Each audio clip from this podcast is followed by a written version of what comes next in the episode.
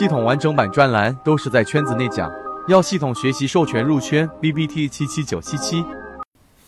好的，今天三分钟，我们给所有人解决一个几乎所有股民都会遇到的一个问题，那就是为什么你总是把一只股票一直持有，然后出现破位不卖，然后出现问题不卖，真正跌了很多之后一卖了。股票就涨起来了，然后又去追涨一些个股，从原来的亏损一波之后，然后又追涨一个另外个股，短线之后又快速调整，为什么总是不断的走这个死循环，却没有走出来？今天给大家一个角度去思考，来解决这一个重复的操作，追涨杀跌，然后让自己亏损变得越来越严重的这个怪圈。先说这个怪圈走出来的时候，我先告诉给大家，之前大家去讲的曾国藩，对吧？曾国藩里面说到一个打仗的一个呃思路，其实带兵打仗其实跟交易是非常非常贴切的。也就是说，同样都需要很严格的纪律，同样也是每天每天的，或者说每一个关键的时间都需要自己去做决策，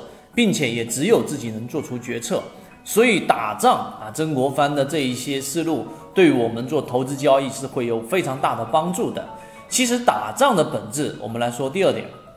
打仗的本质是什么？打仗的本质就是不是我去找敌人，就是敌人来找我，就是这么简单的一个事情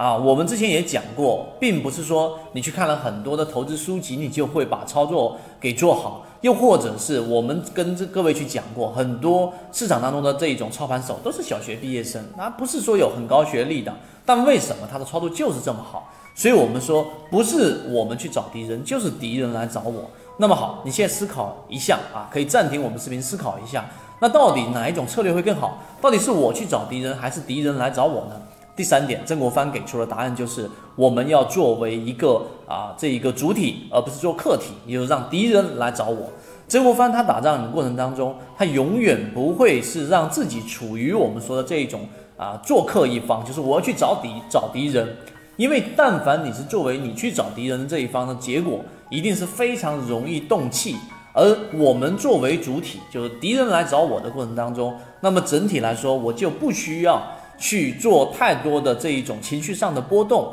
或者说本身来说，哪怕曾国藩出去打仗的时候，他大部分时间都处于劣势，但只要他是作为主体，是敌人来找我的，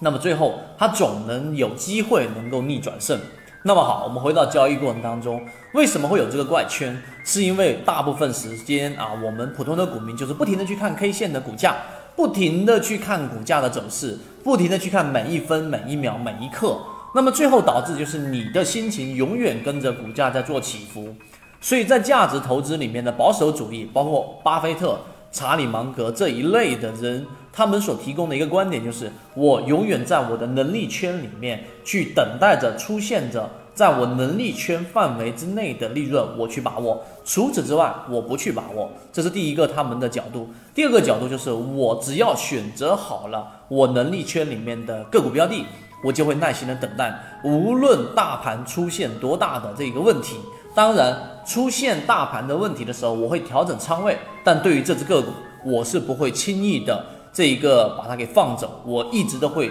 咬住青山不放松。所以，如果你能理解我们在讲的这一个主体与客体的过程，不会告诉给你说我们有无限的这一种抓牛股的能力，而是在这个范围内的，我有很很高的成功率。然后我买进去，买进去一定会有问题，那么中途做一些仓位的调整。但是还是刚才我所说的，我是主体啊，我是自己的。这一个能力圈范围内的个股，所以我不会那么容易有情绪上的波动，并且我买的这个位置，要不就是价值低估，要不就是有资金大幅介入，要不就是主力被套，最终我一定会在市场里面大概率的取胜。